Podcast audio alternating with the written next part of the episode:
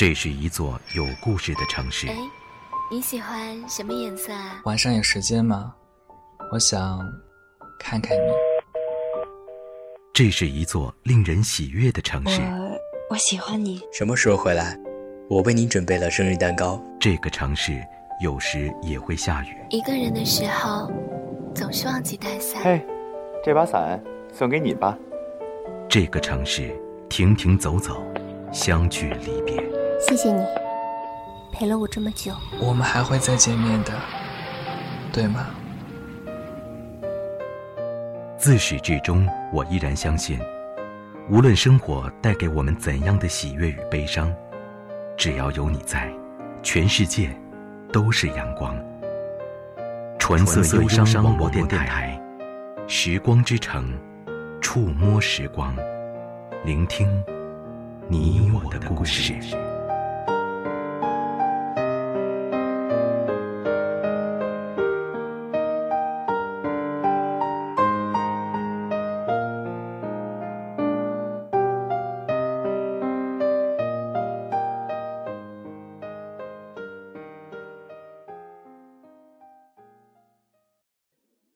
你最难以忘怀的前女友是谁？谁是你的最佳前女友？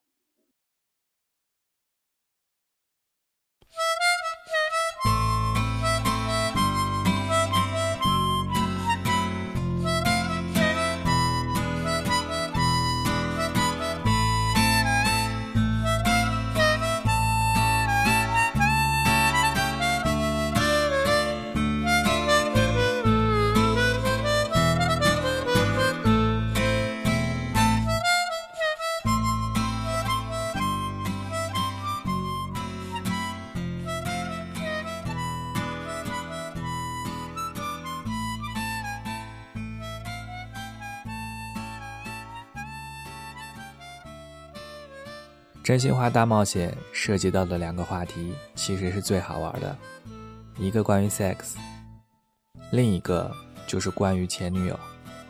我们最常聚会的地方，就是在芥末和辣椒的火锅店。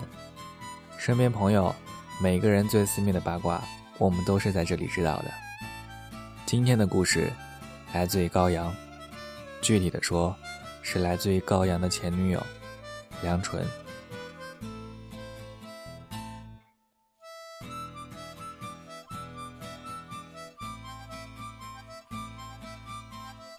高阳第一次见到梁纯是在一个深夜，保险理赔员高阳终于从尖酸女客户那里逃出来，已经深夜十二点了。高阳累得要死，径直走向自己的帕萨特，结果惊讶地发现，一辆红色甲壳虫横在帕萨特屁股后面，把帕萨特死死地堵在停车位里。高阳愣在原地，看着红色甲壳虫发呆。小区里黑压压一片。高阳好不容易叫醒了传达室的保安，保安哈欠连天，一脸不爽。十号楼二单元，二零二。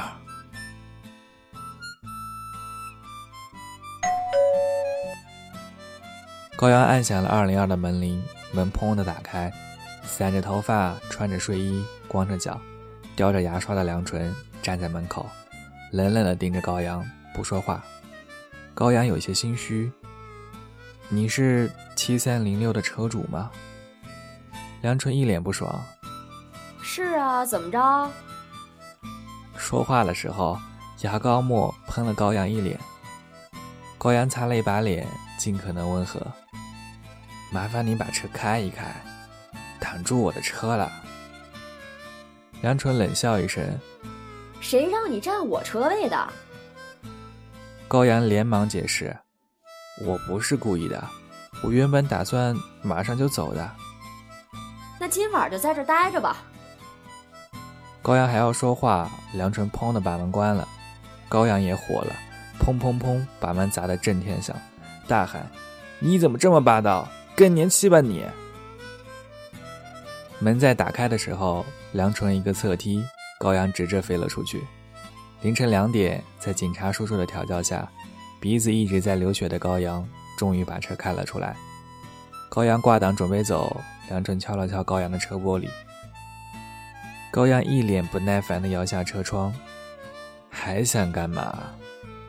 你没让我赔钱，算你仗义。我请你吃撸串吧。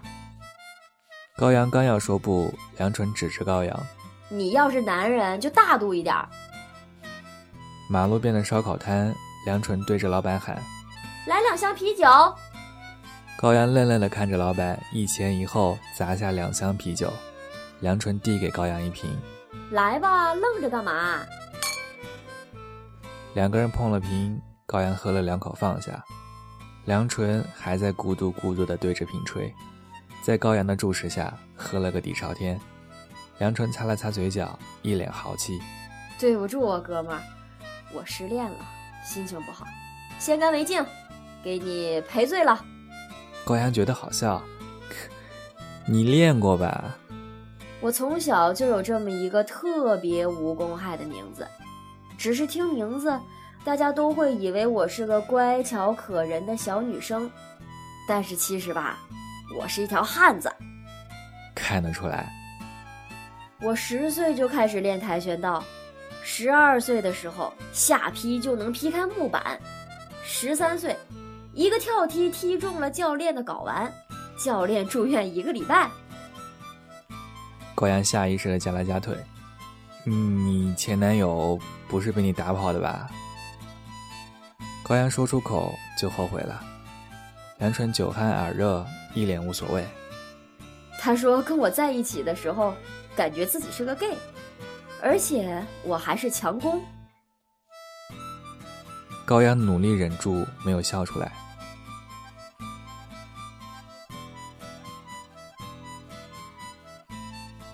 高阳和梁纯正式尖叫。两个人都受够了北京近乎瘫痪的交通，周末就一起开车去京郊，相约将来有空了一起自驾游。高阳会跟梁纯倾诉自己卖保险卖出来的强大心理承受能力，梁纯就教高阳踢两脚跆拳道里的标准姿势，讲述自己那个细心经营了三年的整蛊淘宝店。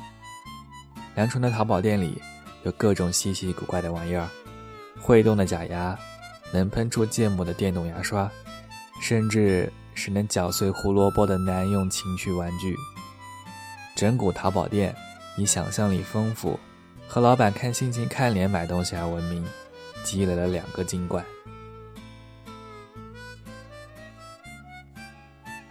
高阳做了太久的单身狗，认识梁纯之后，就像是狗狗找到了疼爱它的主人。梁纯刚刚结束了一段为期三个月的恋情，处处带炮，两个人好上只是时间问题。梁纯生日那天，请高阳去他家庆祝生日，两个人说起。当初的第一次相遇，以及高阳被梁纯一个鞭踢踢飞的惨痛经历，哈哈大笑。梁纯把自己珍藏的酒都拿出来，两个人从啤酒喝到白酒，又从白酒喝到红酒，最后以洋酒收场。都喝多了，高阳捧着梁纯的脚，非要给梁纯相面，说是能从脚心的纹路里看出命运。梁纯被高阳的呼吸。挠得脚心直痒痒，挣扎着要躲，打闹着就摔在了一起。高阳压抑良久的热情，急于找到出口，正准备酣畅淋漓的大战一场。梁纯一个翻身就把高阳死死压在了身下，扯着高阳的领子，带着他飞上了云端。高阳后来说：“那个晚上，我觉得我被强奸了，但是……”我打心底里高兴。梁纯拉着高阳的手，趾高气扬地走在马路上。情到浓处，不管人多人少，梁纯都会不管不顾地给高阳一个响亮的吻。高阳的脖子上，长年累月盖着梁纯嘴唇的印记。高阳试图反抗，这样影响不好，能不能亲看不见的地方？梁纯冷笑。紫霞仙子给至尊宝都盖了章，我也必须给你盖个章啊！时刻提醒你，你是我的，谁都别想抢走。咖啡店坐在我后面的这对男女，一样一起静坐了整个下午，从交换礼物到肩并肩坐在一起，聊。到哪里又聊到哪儿去。我不是故意注意，是不小心听见，不小心抬头看见玻璃的画面，看见男孩为女孩拭去眼角泪珠，女孩在男孩肩上露出甜蜜的微笑。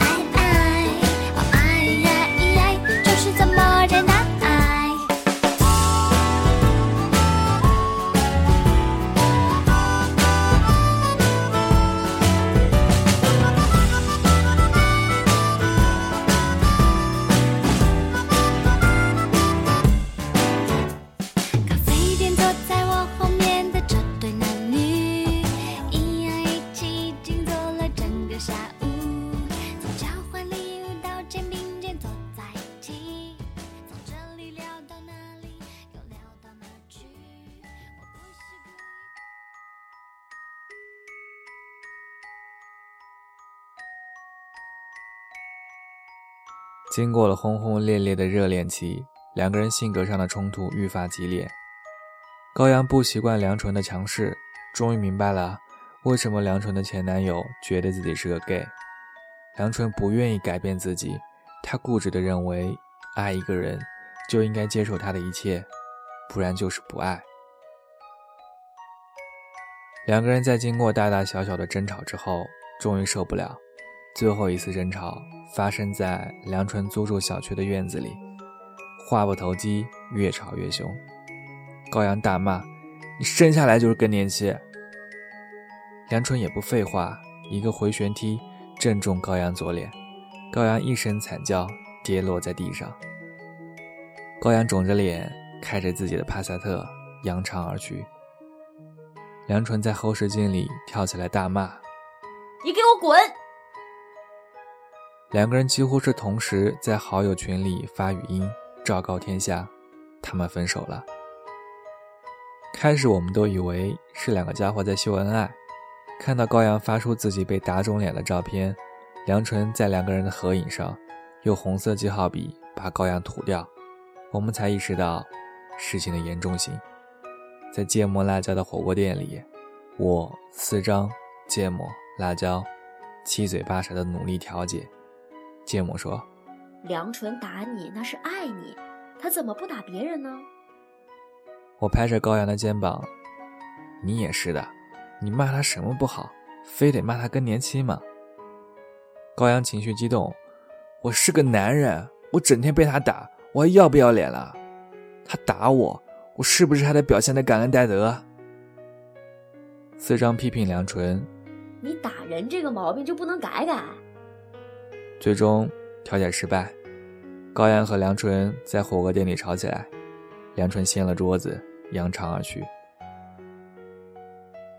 分手之后，高阳宣布和梁纯老死不相往来。梁纯表示：“我宁愿剁下自己的左手，插自己的鼻孔，也不再和高阳和好。”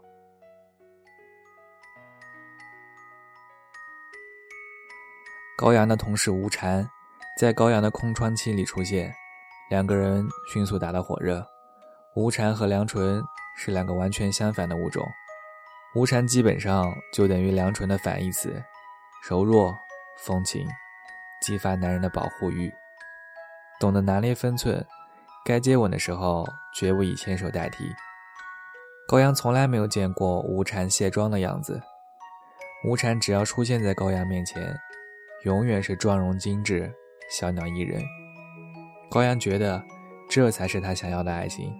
两个人迅速成为一对，吴禅也占据了高阳的副驾驶。我们不敢把这件事情告诉梁纯。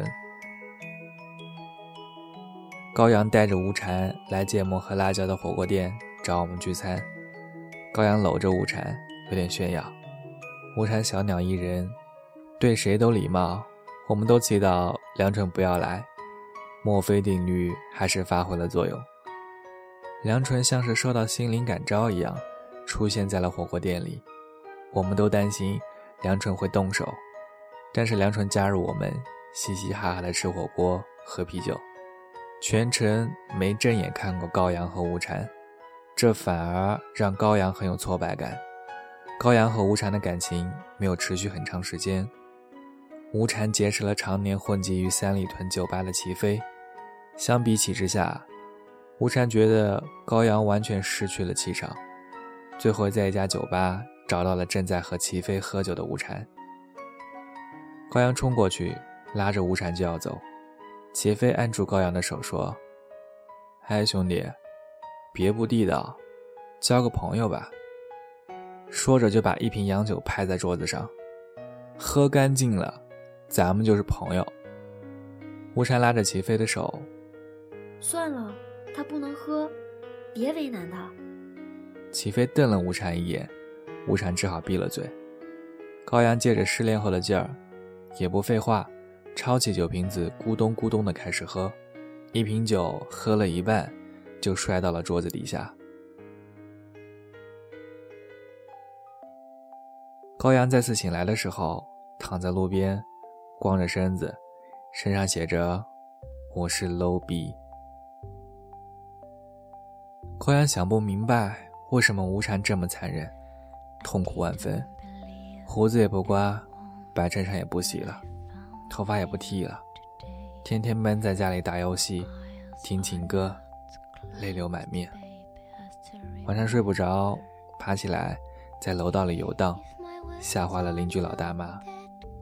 我们给高阳打电话，高阳死活也不接，无奈之下只好求助梁纯。梁纯听说之后也没多说，开车杀到高阳家里，生拉硬扯的把高阳拖出来。高阳挣扎着推开梁纯：“你干嘛？”梁纯不说话，扯着高阳上车。高阳吼：“去哪儿啊？”梁纯猛踩油门，车子飞驰而去。甲壳虫停在三里屯外的马路上，高阳有些尴尬。来这干嘛？梁纯不说话，盯着路口。一辆敞篷的跑车慢慢开出来，齐飞搂着吴婵在跑车里，音乐放得很大声。高阳气得脸色发青。梁纯猛踩油门，车子直冲过去。高阳还没有反应过来，梁纯追上齐飞的跑车，把一团东西丢进跑车里。甲壳虫远去。高阳讶异的回头，跑车猛地停下，里面呲啦啦炸出烟花，吴婵惨叫，乱成一团。甲壳虫行驶在马路上，高阳惊魂未定，他们的车不会炸了吧？梁春冷笑，哼，冷焰火炸不了。高阳松了一口气，梁春补充，我还附送他们一盒大礼。高阳愣住，跑车里齐飞把冷焰火丢了出来，松了一口气。一个盒子跌落在地上，盒子里一团蟑螂迅速地爬满了车座，惨叫声连连。为了让高阳彻底从阴影里走出来，梁纯积极张罗朋友聚会，从上半夜的大排档一直聚到下半夜的路边烧烤摊。高阳喝高了。梁纯就连拉带扯的把高阳运回家。在一次聚会上，感谢伟大的六步分离法，高阳认识了梁纯好朋友的好朋友铃铛。铃铛健谈，和高阳隔着好几个后脑勺就在饭桌上聊起来。梁纯积极的给大家分着啤酒和烤串，好像根本没看见高阳和铃铛互相留了微信。一个礼拜之后，梁纯再约高阳出来聚餐，高阳已经推脱说工作忙，今天累了，改天吧。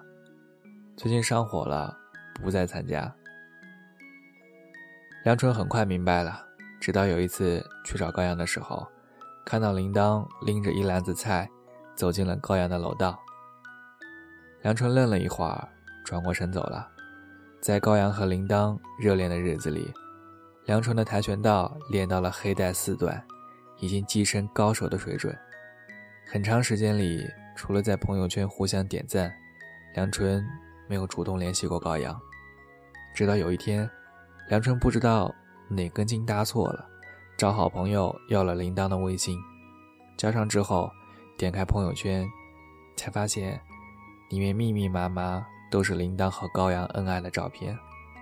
梁纯沉默了好一会儿，又翻了翻高阳的朋友圈、微博，甚至是 QQ 空间，并没有任何秀恩爱的内容。梁纯笑了笑，心里不知道是该感激高阳，还是心疼自己。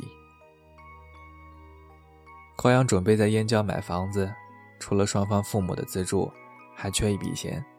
想来想去，高阳决定把自己的帕萨特卖了，让我们好几个朋友帮忙联系买家。二手车不好卖，折腾了好长时间才找到一个不还价的买家。最终，那辆见证了高阳和梁纯相遇的二手帕萨特，以二十五万不合理的价格成交。一个戴眼镜的中年人来提车的时候，高阳又想起了那天第一次遇到梁纯的情景。高阳终于付了首付，和铃铛很快举行了婚礼。婚礼上，梁纯没有出现。作为高阳的好朋友，我们看到他有妻有房，也只能祝福，感叹人生无常。我们都看好的一对，没能在一起。梁纯很长时间都没有出现在芥末辣椒火锅店的聚会上。今年林丹怀孕了，高阳眼看着就要当爹，考虑到燕郊的房子离预约的医院实在太远，两夫妻就在高阳原来租住的地方租了一间房。铃铛的预产期提前到来，高阳慌了神，到处打不到车，情急之下拿出手机叫专车，几分钟后。专车赶到，高阳扶着铃铛上车，车子疾驰在马路上。高阳猛地发现一切都很熟悉，抬起头看着后视镜里的女司机，不是别人，竟是梁纯。而这辆车就是自己当初卖掉的那辆帕萨特。铃铛在高阳怀里呻吟，高阳看着梁纯的背影，说不出话。车子疾驰，全程。梁纯都没有回头。到了医院，高阳扶着铃铛下车，急急忙忙地往医院里冲。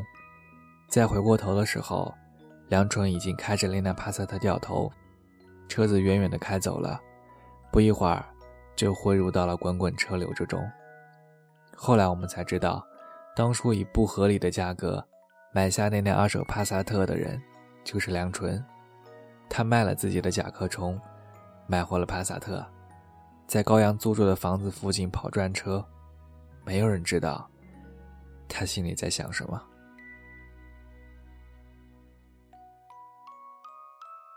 高阳发了福，说话声音还是很低沉。在每一个喝多了的朋友聚会，他总是会说起自己的前女友，暴力、善良，来了猝不及防。走得悄无声息。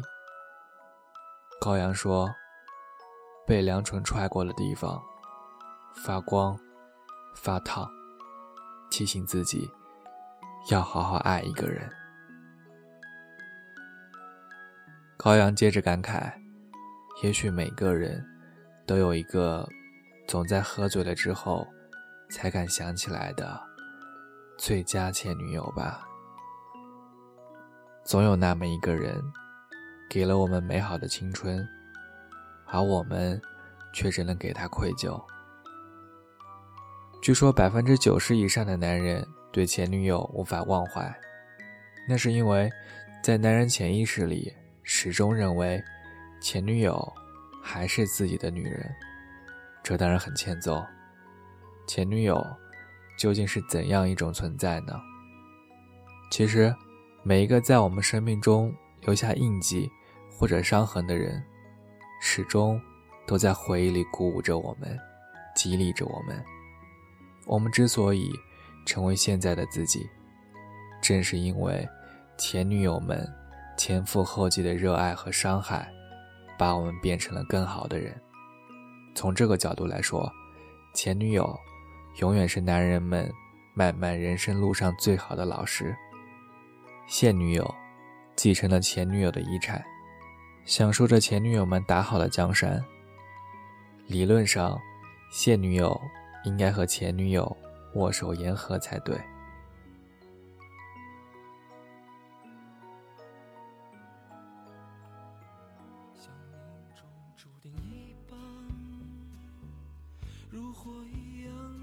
你最难以忘怀的前女友是谁？谁又是你生命中的最佳前女友？在生命中的某个午后，你拉着妻子的手，走在商场里，再一次遇见她。除了微笑，你又能对她说什么呢？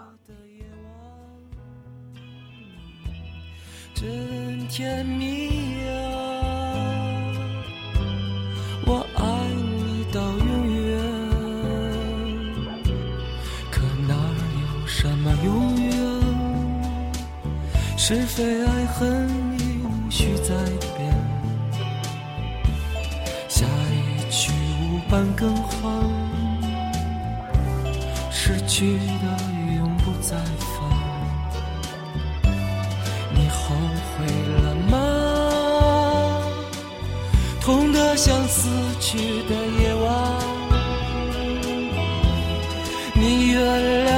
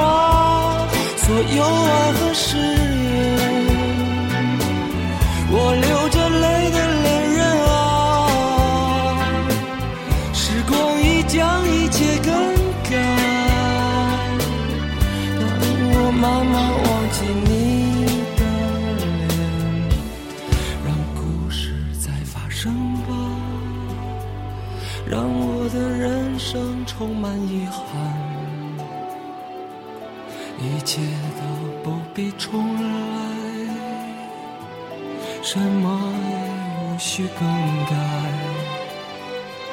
生活在继续，误会从来不曾停止，一错再错的的故事才精彩。